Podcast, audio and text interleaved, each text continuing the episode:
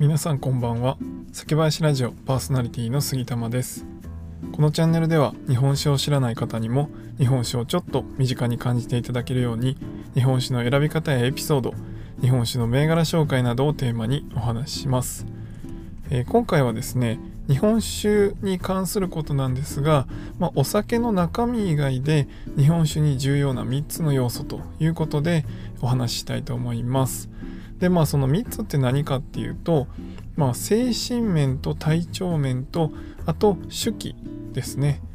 えー、まあちょっとね、えー、3つっていうことで目に見えるものは手記目に見えない要素で、え精神と体調というところが、まあ、日本酒を楽しむ上で結構重要なところを占めてきます。でまあ何を言ってるかっていうと例えばですね、まあ、体調に関して言うと、えー、まあやっぱり体がしんどいとなかなかですねこうお酒も美味しく飲めなかったりします。であのー、運動とかしてねこう爽やかに疲れた感じだとあの全然ね例えばビールとかすごい美味しかったりしますよねまあそういった意味でこうアグレッシブなねどっちかというとポジティブな疲れっていうのはあのむしろお酒は美味しく感じると思うんですけど、えー、逆にですね、えー、体調不良とかねあの風邪になってしまったとか、えー、そういう時はやっぱりあのお酒がね美味しく感じないということがあると思います。やっぱりこの体調をしっかり整えた上でお酒を楽しむっていうのは重要になります。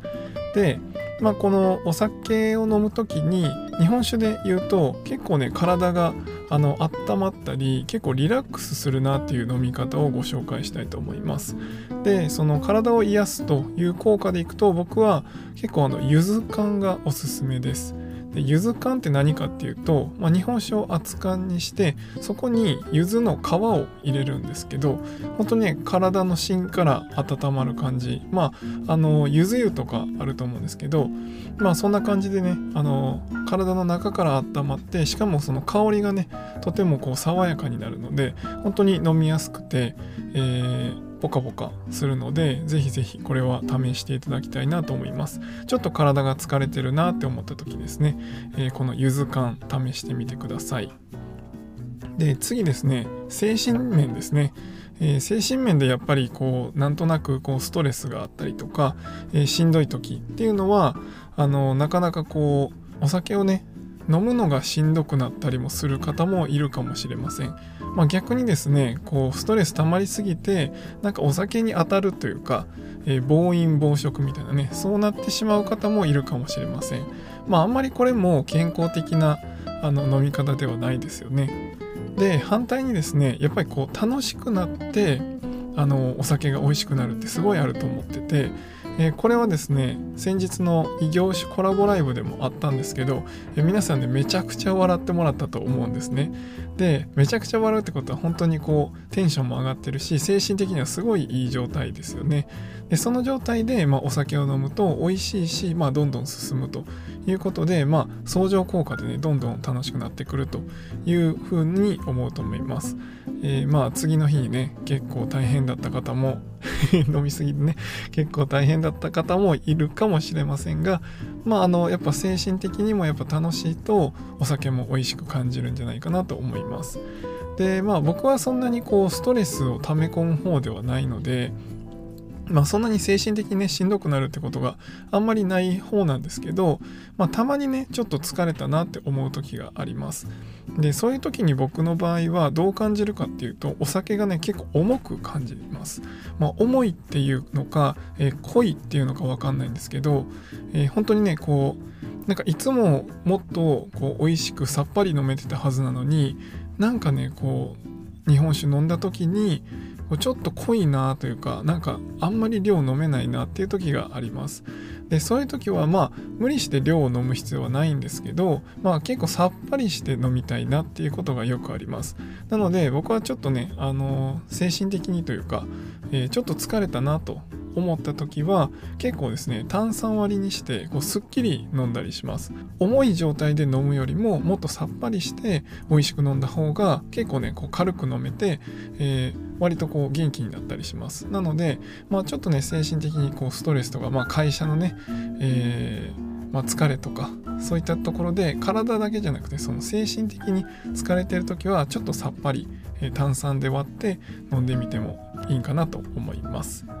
で3つ目ですね。3つ目が手記。これはもう目に見える、えー、重要なポイントなんですけど最近の日本酒っていうのは、まあ、あの昔からあるようなしっかりした日本酒の熟成したね落ち着いたタイプから、え本当に華やかな香りがするようなタイプまで結構ね多様性に飛んできております。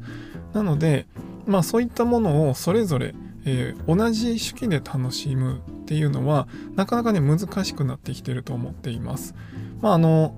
同じ手記で飲むからこそその違いが分かったりもするんですけど、まあ、よりねあの日本酒を美味しく楽しむためにはやっぱり手記もその日本酒に合ったものに変える方が良、えー、かったりします。ただですね、まあ、僕のポリシーというか僕が思ってることとしては大前提はもう自分がその日にこれで飲もうって思った手記を選んでもらうっていうのが、まあ、一番ですね。なんかお気に入りのやつで飲むとかえ今日はちょっと気分を変えてこっちにしてみようとか、まあ、そういったなんか自分の気分で選んでもらうっていうのがまあ大前提一番いいと思います。でその次にですねまあその味わい的なところでまあ細かいところですね例えば華やかなものだとワイングラスの方がいいよねとかえまあ熱燗をさすがにワイングラスには入れれないんですけどまあぐい飲みで飲むのかえー、おちょこで飲むのかみたいなね、えー、そういったその手記の違いでこう味わいがねちょっとずつ感じ方が変わったりするので例えば、えー、細い飲み口のもので飲むと、えなんとなくこう甘く感じたりとか、え広い口のもので飲むと、えなんとなく辛口に感じたりとか、まあ、そういったこともあったりします。まあ、もちろんその日の精神とか、えー、体調面で、えー、味わいが変わったりもするんですけど、まあ、式の形でもやっぱりそこは味は変わります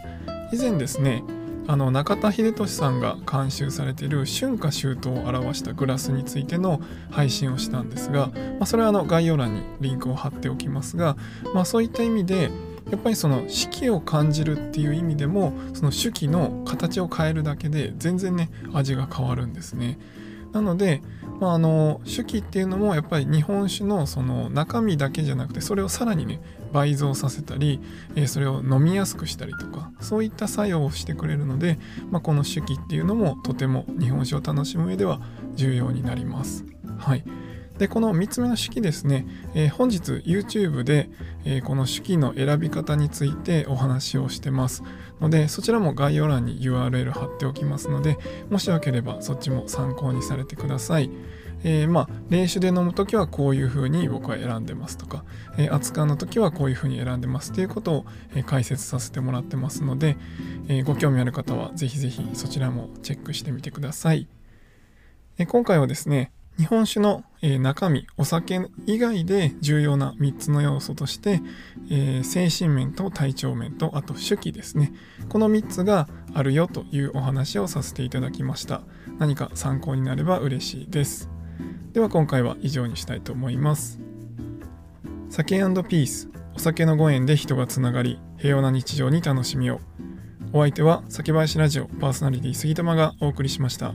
また次回の配信でお会いしましょう。良い夜をお過ごしください。